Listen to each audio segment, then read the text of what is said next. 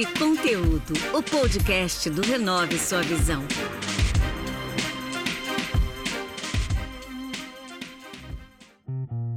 Olá pessoal, eu me chamo Marcos Menezes e esse é mais um episódio do podcast Papo Conteúdo. Hoje o bate-papo é com Adriana Barbosa. Ela é a fundadora da Feira Preta e CEO da Preta Hub. Lembrando que vocês podem ouvir o nosso podcast através das plataformas de streaming, no Instagram, arroba pelo canal do YouTube Renove Sua Visão e no site da Rádio Social Plus Brasil. Bem-vindo, Adriana. Tudo bem com você? Tudo bem, e você? Tudo bem. Obrigado, viu, por ter aceitado o convite aí, poder bater esse papo com a gente. Imagina, eu que agradeço. Maravilha. Adriana, eu li a sua história e, de fato, ela é muito inspiradora, né? Mas eu queria deixar você contar para quem nos ouve aí toda a sua trajetória, por favor.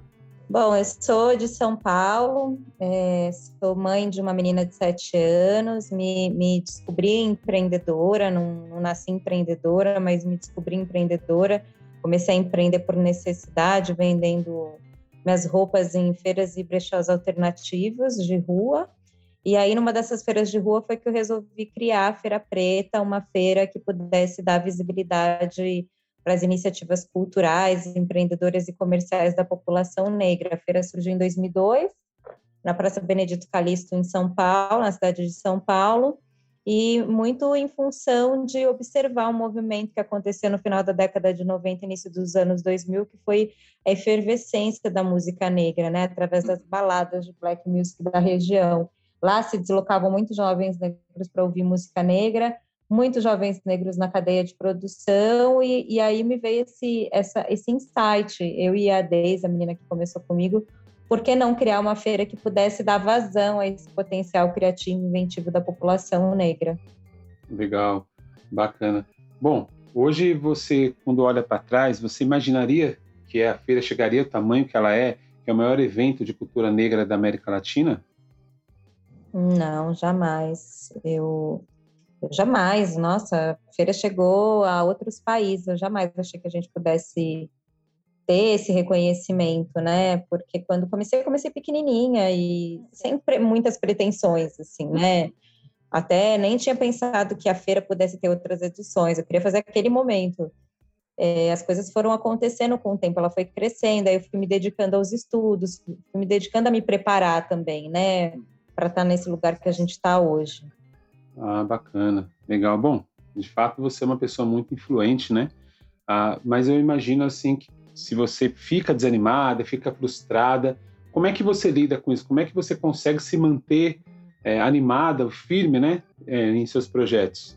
Cara, com o tempo eu fui desenvolvendo a musculatura emocional, né? Tem dias que a gente está bem, tem dias que a gente não está. O que alimenta muito a fonte do meu trabalho são as pessoas, né?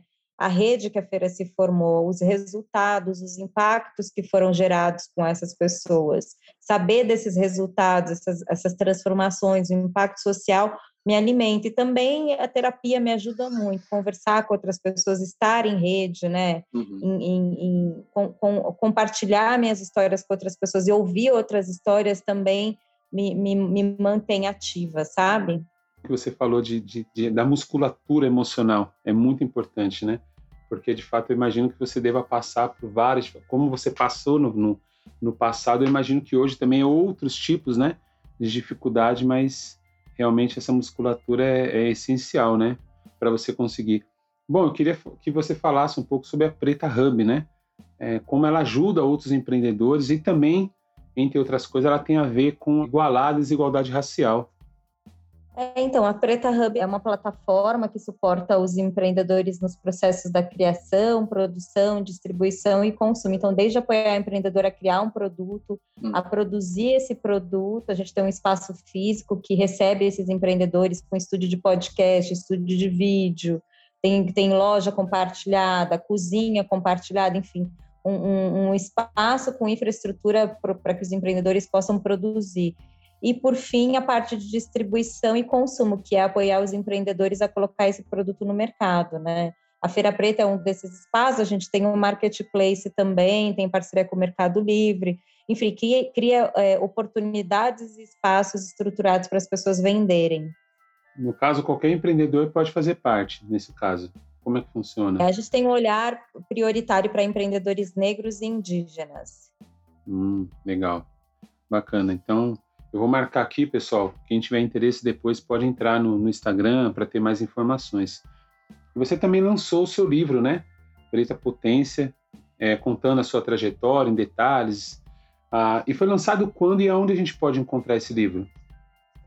Então, esse livro foi lançado no comecinho desse ano, em meados de fevereiro, e conta a história nessa trajetória construída pela Feira Preta, hum. trajetória da minha família e histórias Legal. de muitas outras mulheres que eu fui conhecendo por esse Brasil, né? É um livro que traz a perspectiva passado, presente e futuro. Hum. É... E esse livro a gente está na Amazon, nas principais livrarias hoje, desde online às livrarias físicas. Ah, legal. Então, pessoal, vamos lá. Vamos procurar o livro Preta Potência. Vai estar bastante inspirador também. Eu li uma matéria onde você fala muito sobre a sua avó. Eu queria que você falasse quais lições que você aprendeu com ela. Ah, acho que a principal deles é a resiliência, assim, de me manter resiliente frente às diversidades, os problemas, né, as adversidades, os obstáculos, os desafios. Foi com ela que eu aprendi o que é empreendedorismo, né, esse empreendedorismo real, não o empreendedorismo gourmetizado.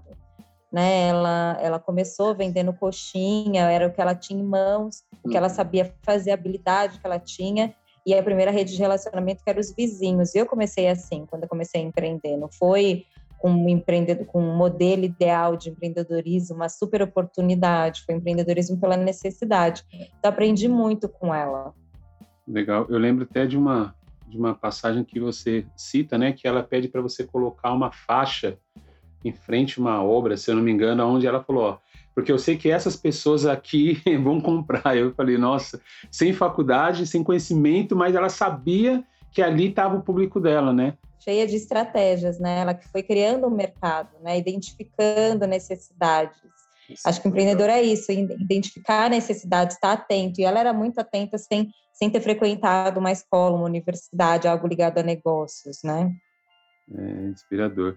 Bom, eu quero te agradecer. A, ideia do podcast é ser um bate-papo rápido mesmo, da gente tentar passar o maior número de informações para inspirar as pessoas eu quero te agradecer e eu queria que você deixasse uma frase, uma palavra que você leva para a vida, para o pessoal que está te ouvindo.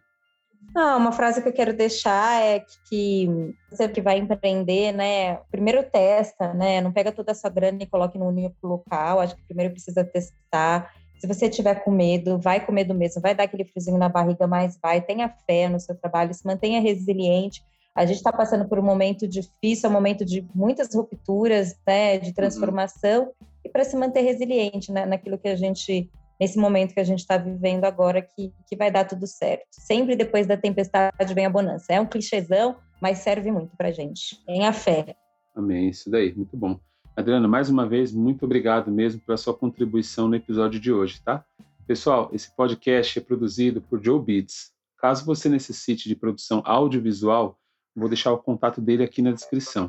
Para quem nos ouve, muito obrigado e até o próximo episódio. Esse foi mais um episódio do Papo e Conteúdo, o podcast do Renove Sua Visão.